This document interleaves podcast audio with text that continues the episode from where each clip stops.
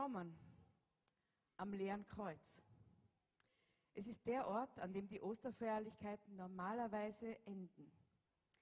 Doch hier werden wir beginnen. Das Kreuz ist leer und auch das Grab, in dem Jesus begraben wurde. Das ist ein Faktum und eine Geschichte, die die meisten von uns wahrscheinlich kennen werden. Die Frage, die wir daher stellen, ist, was hat das Ganze mit dir zu tun? In Johannes 20, Vers 31 steht, aber die hier aufgezeichneten Berichte wurden geschrieben, damit ihr glaubt, dass Jesus der versprochene Retter und der Sohn Gottes ist. Wenn ihr ihm vertraut, habt ihr durch ihn das ewige Leben. Ja, diese Geschichte handelt um das Leben Jesu Christi. Aber mehr als das. Es ist eine Geschichte, die dir Leben geben wird, wenn du darauf reagierst. Egal, wer du bist oder wie dein Leben bisher war. Du magst denken, dass du auch ohne Einmischung Gottes dein Leben recht gut im Griff hast. Nehmen wir zum Beispiel Marco hier. Marco denkt, er hat alles im Griff. Er hat durch sein Talent im Fußballspielen einen Platz in einem tollen Fußballverein bekommen. Er hat eine bildhübsche Freundin. Er hat seinen Freundeskreis und sein Partyleben. Er hat Erfolg an der Uni. Wozu, um Himmels Willen, braucht Marco denn Jesus? So fühlt er sich zumindest zum jetzigen Zeitpunkt. Sabine ist eine 1a-Persönlichkeit, eine karrieregetriebene Frau. Sie hat sich ein Leben aufgebaut, das keines anderen Liebe oder Anerkennung braucht. Sie hat es zumindest versucht, denn in Sabines Welt kann sie es sich nicht leisten, jemals wieder für andere Menschen verletzbar zu sein. Daher lässt sie niemanden nahe genug an sich heran, um sie wieder so zu verletzen, wie sie es als Kind wurde. Und das heißt auch, Jesus draußen zu lassen. Roman ist eine andere Geschichte. Roman weiß, dass er Hilfe braucht. Aber Jahre der Abhängigkeit und Sucht haben ihn davon überzeugt, dass es keine Hoffnung auf Gesundung oder echte Freude gibt. Daher tötet er den Schmerz ab, den er über jeden neuen, hoffnungslosen, einsamen Tag empfindet. Und er dämpft die Stimme Gottes, weil er meint, er würde eh nur Gericht und Verurteilung zu hören bekommen. Und hier ist Christine. Sie ist Ehefrau und Mutter und glaubt, ihr Leben kontrollieren zu können, indem sie alles versucht, richtig zu machen. Unvollkommenheit ist inakzeptabel und Christine ist sehr gut im Einhalten aller Regeln sowie auch Gebote. Sie sieht ihre hohen Ansprüche und Standards als Garantie für Segen, Schutz und das leichte durchs Leben gleiten. In Römer 5, Vers 8 steht, Gott aber erweist seine Liebe zu uns darin, dass Christus für uns gestorben ist, als wir noch Sünder waren. Marco, Sabine, Roman und Christine haben dies mit jedem von uns gemeinsam. Bevor wir auch nur ein Verlangen danach hatten, Gott zu kennen oder den Impuls verspürten, Buße zu tun, hat Jesus sein Leben für uns gegeben und Gott uns damit seine vollkommene Erlösung angeboten. An dem Sonntag, bevor Jesus mit den Zurufen Hosanna in Jerusalem einzog, wussten die Menschen nicht, welche Art der Erlösung er ihnen bringen würde. Wie so viele von uns dachten sie, sie würden Jesus kennen, wer er war und was er tun würde. Ein Messias, der all das tun würde, wovon sie dachten, sie bräuchten es.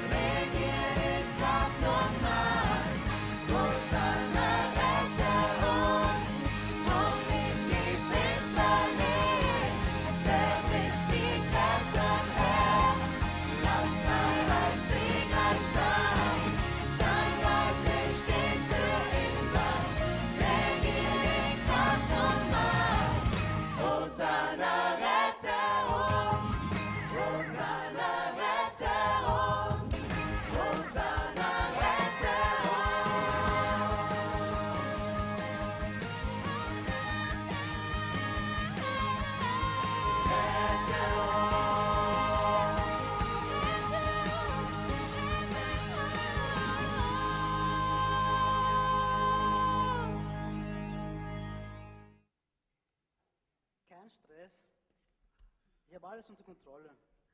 Die paar Kisten Bier, die hole ich einfach später. Außerdem nimmt eh jeder was mit. Du, ähm, ich kenne da wen, der wen kennt, der so richtig gutes Zeug besorgen kann. Du weißt, das macht die Party erst richtig spannend. Geh bitte. Was soll schon schief gehen? Ah, Keiner wird erwischt. Naja, ich kenne ihn nicht persönlich, aber ich weiß, wo ich den finde, ein Kind. Bist du jetzt dabei oder nicht? Ah, na eben, schon besser. Vertrau mir einfach. Ich weiß, was ich mache. Ich hol dich ab, okay?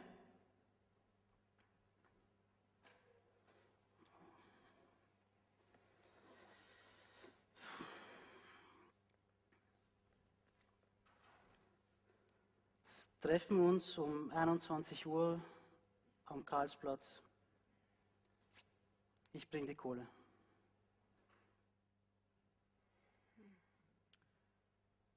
Nein, das kann nicht sein. Was? Sabine, Sabine, komm schon. Was hast du dabei gedacht? Du hast wissen müssen, dass bei diesem Deal die irgendwer den Kredit stehen wird. Was jetzt? Jemand wird dafür büßen. Die kommen nicht so einfach davon. Es ist immer wieder die alte Geschichte, meine Liebe. Vertrau niemanden, niemals. Achte immer auf dich selbst. Denn sonst tut's keiner. Der Dieb kommt nur, um zu stehlen und zu vernichten. Ich aber bringe Leben im Überfluss. Ein guter Hirte setzt sein Leben für die Schafe ein.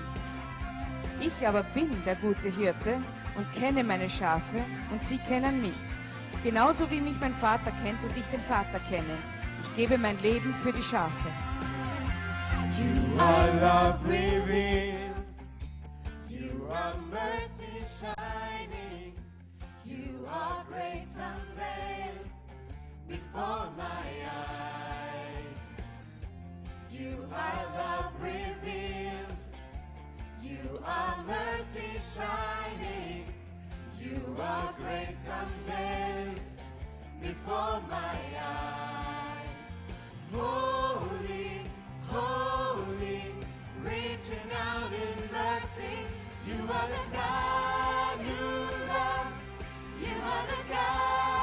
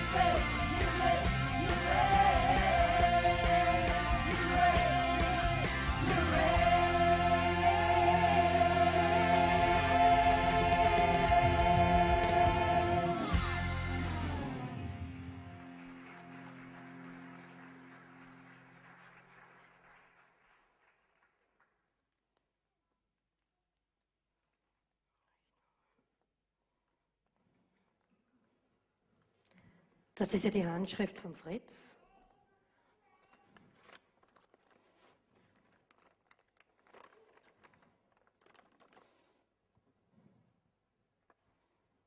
Nein.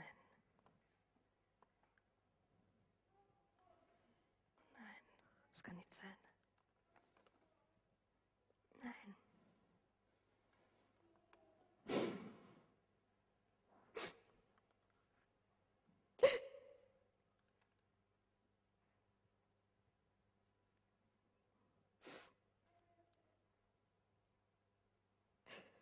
Mama, Mama, ich bin's. Ich glaube, der Fritz hat mich gerade verlassen.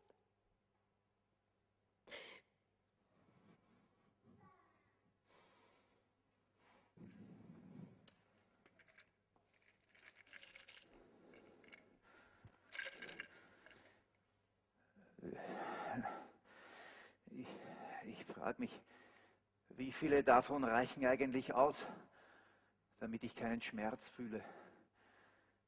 Ich, ich weiß nicht, ob ich überhaupt den Nerv habe, das durchzuziehen.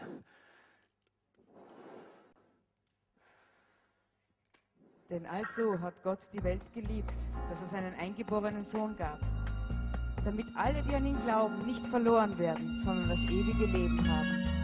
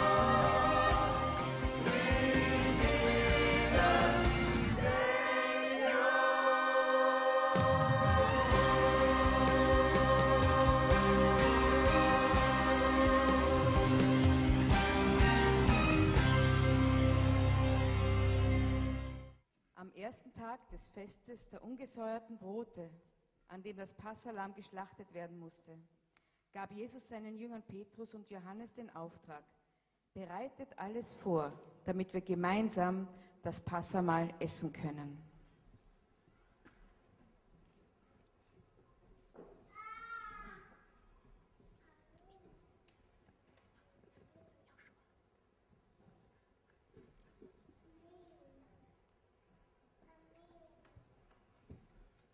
Als die Stunde für das Passamal da war, nahm Jesus mit den Aposteln an der Festtafel Platz. Wie sehr habe ich mich danach gesehnt, mit euch das Passamal zu essen, bevor ich leiden muss, sagte er. Ihr sollt wissen, ich werde das Passamal erst wieder in der neuen Welt Gottes mit euch feiern. Dann hat sich erfüllt, wofür das Fest jetzt nur ein Zeichen ist.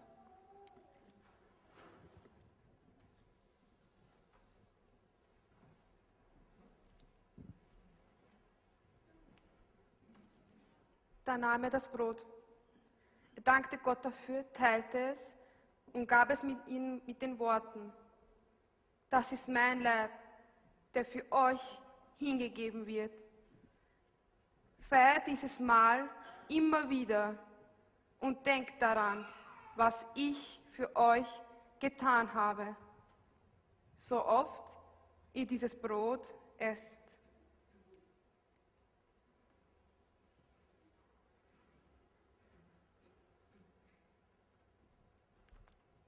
Nach dem Essen nahm er den Becher mit Wein, reichte ihn den Jüngern und sagte, dies ist mein Blut, mit dem der neue Bund zwischen Gott und den Menschen besiegelt wird. Es wird für euch zur Vergebung eurer Sünden vergossen.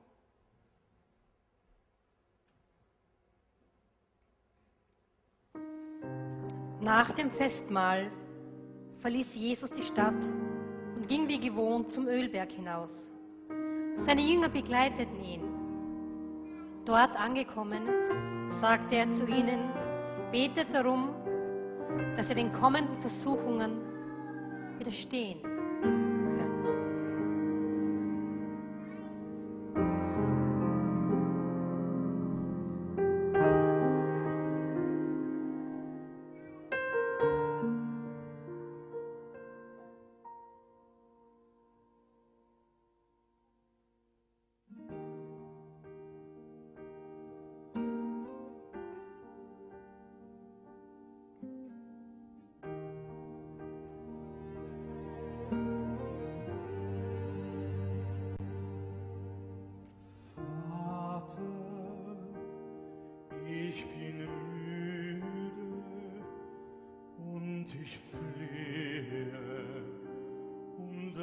deine Gnade, Herr, ich war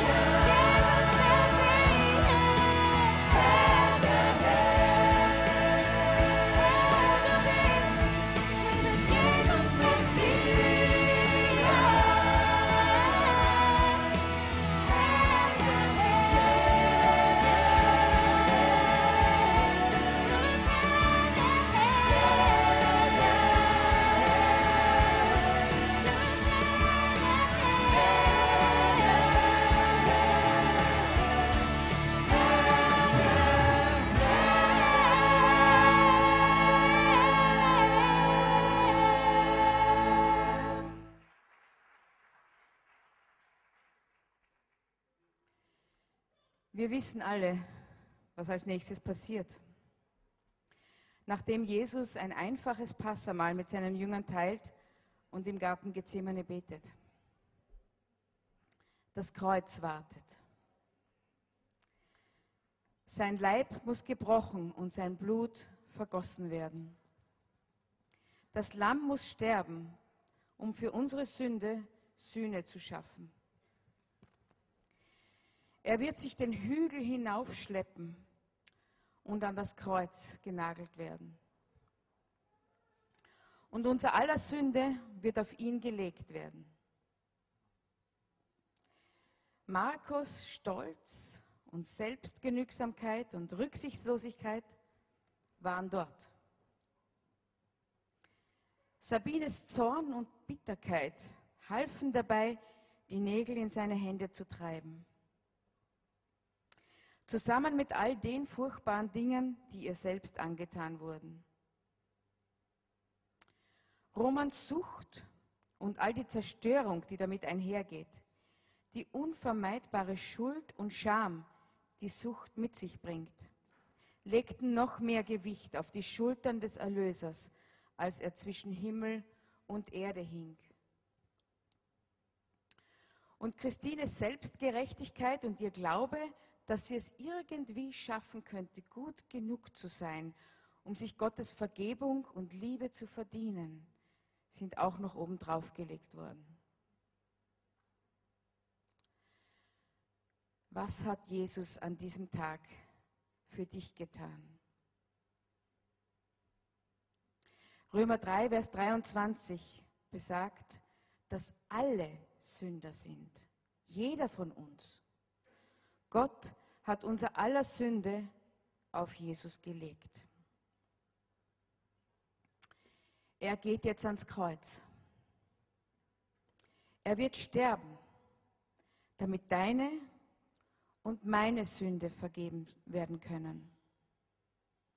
Aber es wird umsonst gewesen sein, wenn wir seine Herrschaft über uns verweigern, seine Liebe und Barmherzigkeit ablehnen und weiterhin unsere eigene Schuld tragen oder denken, dass unsere guten Werke in irgendeiner Weise auch nur an seine sündlose Perfektion und unvergleichliche Gnade heranreichen. Wirst du dich abwenden und ihn ablehnen? Wirst du zuschauen, interessiert, aber teilnahmslos? Wirst du sehen, wie er deine Sünde trägt und trotzdem weiterhin versuchen, sie alleine zu tragen?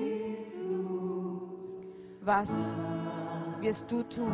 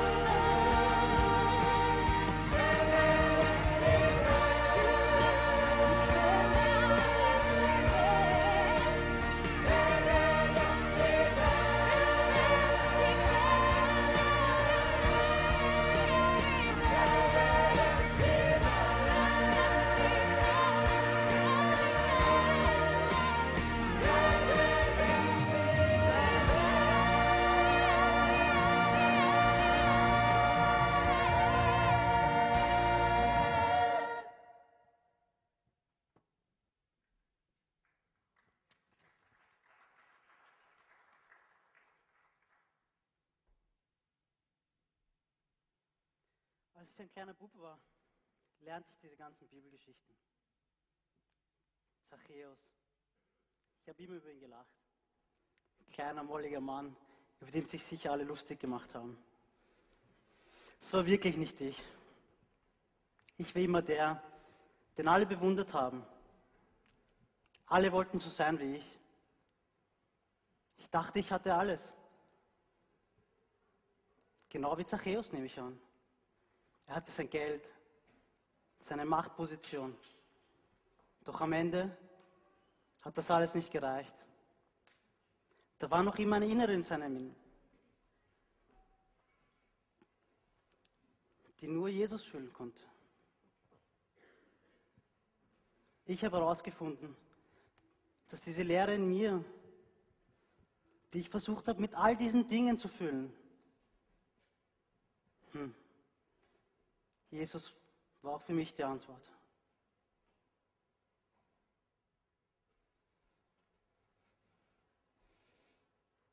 Ich glaube, ich war ein bisschen wie der reiche Jüngling. Ich habe ihn immer verstanden. Ich habe auch die Gebote gehalten, die Bibel gelesen, gebetet. Ich habe versucht, perfekt zu sein. Das perfekte Kirchenmitglied, die perfekte Tochter, Ehefrau, Mutter. Aber auch wenn ich mich total angestrengt habe und versucht habe, total perfekt zu sein, habe ich trotzdem nicht alles kontrollieren können. Das ist mir erst so richtig bewusst geworden, als mir die Kontrolle komplett aus den Händen gerissen wurde. Das Beste daran, ich weiß jetzt, dass Jesus mich liebt, so wie ich bin, obwohl ich nie gut genug sein kann. Ich habe aufgegeben zu versuchen, perfekt zu sein. Das Einzige, was zählt, ist, ich bin sein.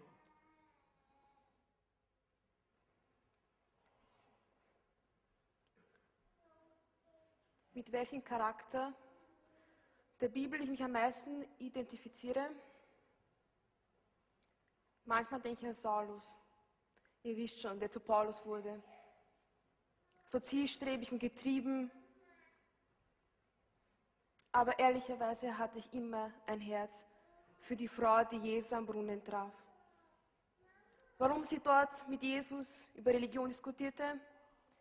Ich glaube, weil sie innerlich verwundbar war und verletzt. So habe ich mich gefühlt. 24 Stunden am Tag. Doch ich musste meinen Zorn und meine Bitterkeit abgeben und Jesus annehmen.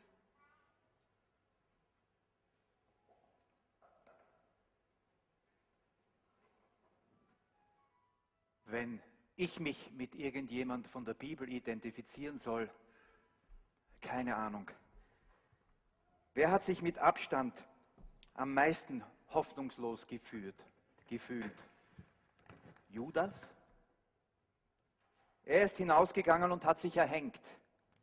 Ich kenne so eine Hoffnungslosigkeit und Verzweiflung, aber naja, ich denke doch, ich bin wohl ein bisschen wie Petrus. Ich bin ganz sicher, dass seine Schuldgefühle und Schande darüber, Jesus verraten zu haben, enorm waren und ihn überwältigt haben. Ich bin sicher, er sah überhaupt keinen Grund mehr zum Weiterleben, nachdem Jesus starb.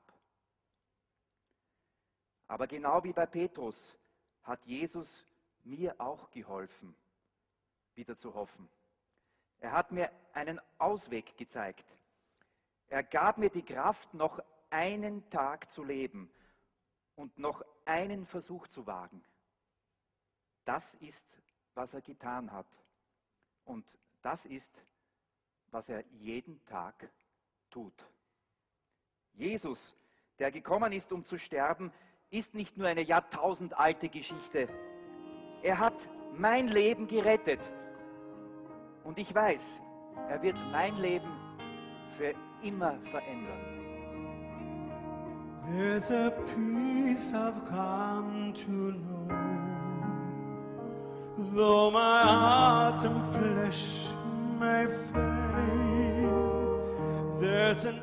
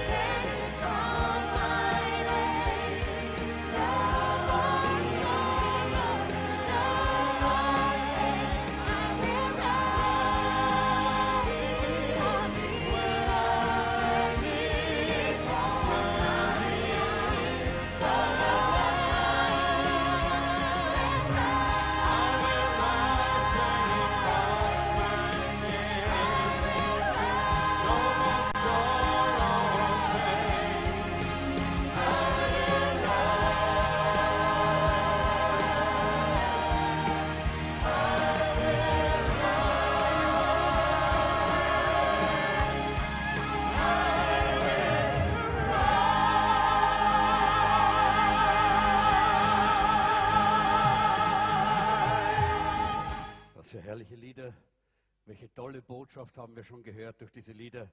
Und ich möchte jetzt nicht sehr viel Zeit hier zum Sprechen verwenden und trotzdem liegt es mir einfach auf dem Herzen, noch eine Anknüpfung auch zu den biblischen Gedanken, die auch in dem ganzen Musical zum Ausdruck kommen, hier weiterzugeben. Äh, Ich denke, wir wissen, heute ist ja Samstag, äh, das ist der Tag zwischen dem Karfreitag und dem Ostersonntag. Äh, Und das war auch der Tag, äh, von dem wir wissen, dass es wahrscheinlich der einzige Tag in der Geschichte war, wo niemand geglaubt hat, dass Jesus lebt. Das war der Tag zwischen dem, was Jesus getan hat am Kreuz von Golgatha und der Auferstehung. Jesus war gestorben, Jesus war tot. Und wir haben jetzt schon von der Auferstehung dieses Lied gehört, I will rise, ich werde auferstehen, ich werde auferstehen. Eine herrliche Botschaft. Wir wissen das, aber die Jünger haben das damals nicht gewusst. Über Sonntag, über die Auferstehung, über diesen Tag, an dem das Grab überwunden wird, wo Angst zerstört wird, wo Hoffnung äh, in unserem Leben aufkeimt, wo überschäumende Freude uns erfüllt. Über diesen Tag wird viel gesprochen, viel geschrieben. Da freuen wir uns drüber, über diesen Tag. Es wird auch über den Karfreitag viel gesprochen und in der Bibel stehen viele Dinge, die geschehen sind an diesem Karfreitag, als Jesus sein Leben gegeben hat, dort am Kreuz. Aber niemand spricht über den Samstag. Habt ihr schon mal drüber nachgedacht? Niemand spricht über den Samstag. Der Samstag, das war so ein Tag, wo die Jünger sich gefühlt haben, wie viele Menschen heute. Wo die Jünger sich so gefühlt haben, wie vielleicht einige heute hier, die da sind und dieses Musical genießen, und doch fühlen sie sich wie an diesem Samstag die Jünger. Seelisch und emotional ausgepowert, geistlich und menschlich entmutigt, resignierend und vielleicht ein bisschen nostalgisch zurückschauend, wie es war und vielleicht ein bisschen träumend, wie es gewesen sein könnte. Und an diesem Samstag gab es für die Jünger noch kein Zeichen, dass es wieder mal bergauf geht. Da war kein Zeichen.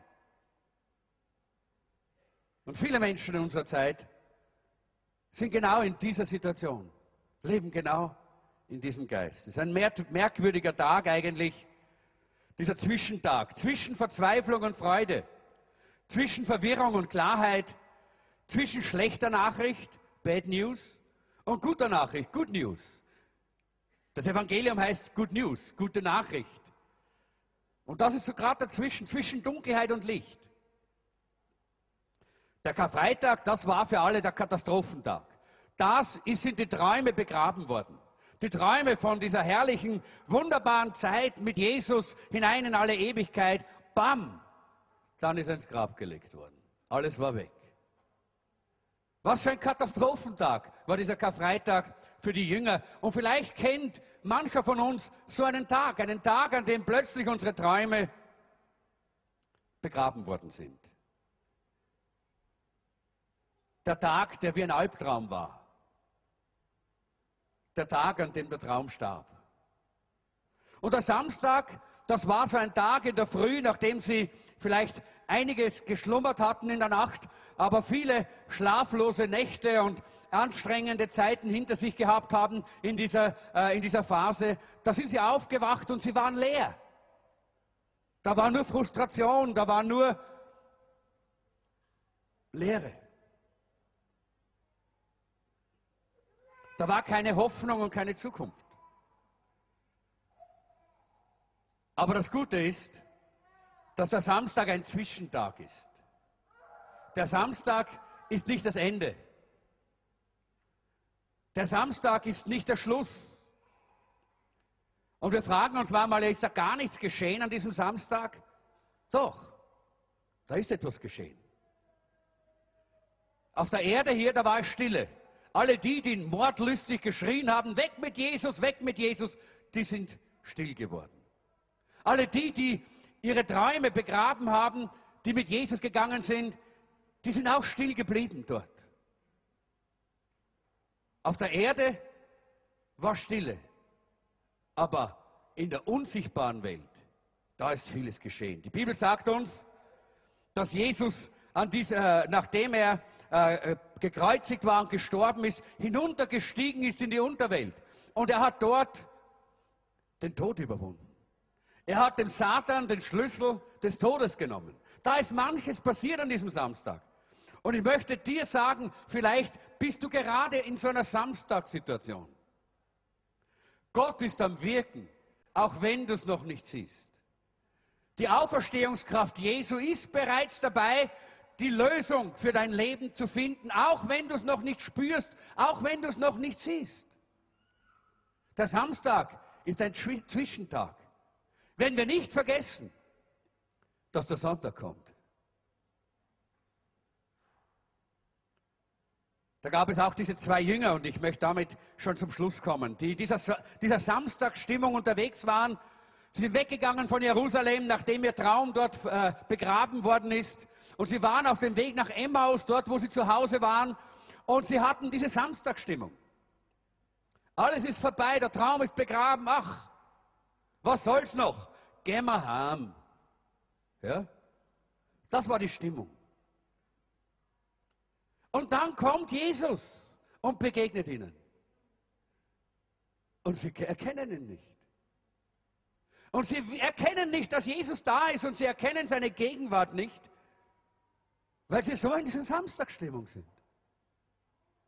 Und vielleicht sitzt jemand hier, der gar nicht spürt und merkt, dass heute hier in unserer, Gegend, in, in unserer Mitte Jesus gegenwärtig ist. Denn er hat gesagt, wo zwei oder drei in me- meinem Namen zusammen sind, da bin ich mitten unter ihnen. Und du, du merkst vielleicht gar nichts davon, weil du in dieser Samstagsstimmung bist. Weil vielleicht dein Traum begraben worden ist. Weil du vielleicht ver- versagt hast. Weil du verzweifelt bist. Aber heute reden wir nicht nur vom Samstag, sondern vom Sonntag, von der Auferstehung. Er ist auferstanden. I will rise. Ich werde auferstehen, hat Jesus gesagt. Aber das können wir auch sagen. Und ich möchte es dir heute mitteilen. Ich möchte sagen, du kannst heute sagen, ich werde auferstehen. Nicht nur einmal äh, im jüngsten Gericht, sondern jetzt. Du kannst heute Auferstehung in deinem Leben erleben. Das heißt, du kannst aus deinem Samstag in den Sonntag kommen. Das haben die Jünger erlebt, nachdem Jesus auferstanden war. Was für eine Freude, was für eine Begeisterung ist da plötzlich wieder eingezogen. Dann kam diese wunderbare Botschaft. Der Herr ist auferstanden. Jesus ist auferstanden. Und wenn ich das nicht persönlich selber erlebt hätte, würde ich heute nicht hier stehen und darüber reden. Und die Bibel sagt, es gab damals viele, viele, viele Zeugen, die haben davon geredet. Und ich habe in dieser letzten Zeit einmal eine liebe äh, äh, äh, Verwandte äh, getroffen und wir haben ein bisschen geredet darüber, wie das so ist mit Christen. Und irgendjemand hat mal gesagt, na ja, aber äh, man muss, äh, Christen sprechen ja nicht immer auch nur darüber. Und sie hat gesagt, na, na, hat gesagt, Christen reden immer darüber. Die können nicht anders. Warum? Weil er ist auferstanden, weil wir nicht mehr im Samstag sind, weil wir in den Sonntag gekommen sind, das heißt in die Auferstehung. Wir haben erlebt, die Auferstehungskraft Jesu hat unser Leben neu gemacht. Die Nacht ist vorbei, das Licht ist wieder da. Halleluja, ist das nicht herrlich? Hey, ich könnte begeistert schwärmen hier, ich möchte aber nicht äh, hier, hier, äh, das. Dankeschön, der Applaus, der gehört wirklich Jesus. Gebt ihm einen kräftigen Applaus. Jawohl, jawohl, jawohl, er ist auferstanden. Er ist auferstanden. Er ist auferstanden. Das ist die Botschaft. Das ist die Botschaft für dich, der du heute noch in einer Samstag, am Samstag lebst. Der du noch immer in der Trübsal bist. Der, äh, der du noch immer erlebst, dass deine Träume zerbrochen sind. Jesus, Jesus, er kommt in dein Leben und er lässt deinen Traum wieder aufleben. Den Traum von einem erfüllten Leben. Den Traum von einem glücklichen Leben. Den Traum von einem Leben in wunderbaren Beziehungen. Beziehungen zu Menschen, aber vor allen Dingen auch Beziehung zu Gott. Ich möchte dich einladen, jetzt mit mir zu beten. Ich werde jetzt ein kurzes Gebet beten. Und ich möchte jeden einladen, der sagt, oh ja, ich bin auch noch in dieser Samstagstimmung. Ich, da ist noch so trüb bei mir. Da ist noch so trist bei mir. Ich bin noch nicht in dieser Auferstehungsfreude. dann bete jetzt mit mir und sag, Herr Jesus, ich komme zu dir. Und ich glaube, dass du mein Leben jetzt neu machen kannst. Lassen Sie uns miteinander beten. Wir sind normalerweise immer so ein bisschen per Du hier als Familie, aber ich weiß, sind einige Gäste da, die das vielleicht nicht gewohnt sind. Ich möchte sagen, bitte beten Sie jetzt auch mit. Und bete du mit, der du hier bist und auch Jesus vielleicht schon kennst, aber immer noch oder immer wieder erlebst du diese Samstagstimmung in deinem Leben. Lass uns miteinander beten. Komm, schließen wir die Augen. Ganz kurz, einen Augenblick. Herr Jesus, wir danken dir, dass der Samstag nicht ewig geworden ist. Ja, du hast Gewaltiges getan, ohne dass die Menschen, ohne deine Jünger das gesehen oder erlebt haben. Aber du hast es offenbar gemacht am Sonntag, in der Auferstehung, wie du gekommen bist, zurückgekommen bist von den Toten. Hast du das gezeigt, dass du der Herr über Leben und Tod bist. Und dass du das wahrmachst, was du selber gesagt hast. Du hast gesagt, ich bin gekommen, dass ihr Leben im Überfluss haben sollt. Herr, ich bete jetzt für jeden hier, der hier ist, dass jeder dieses Auferstehungsleben persönlich kennenlernt, indem er sagt, Herr Jesus, danke, dass du für meine Sünden gestorben bist. Sag das jetzt selber für dich. Herr Jesus, danke, dass du für meine Sünden gestorben bist. Komm jetzt in mein Herz. Nimm mein Leben in deine Hand. Ich möchte dieses Auferstehungsleben. Amen. Sie dürfen auch gerne mit aufstehen.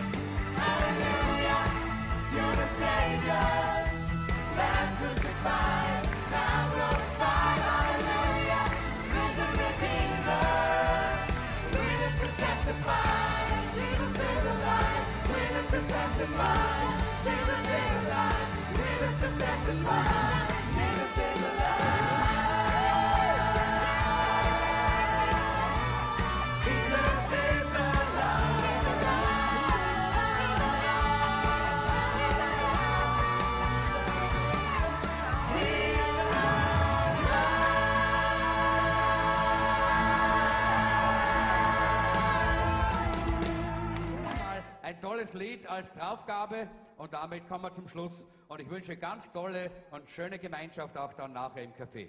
Und frohe Ostern! You are love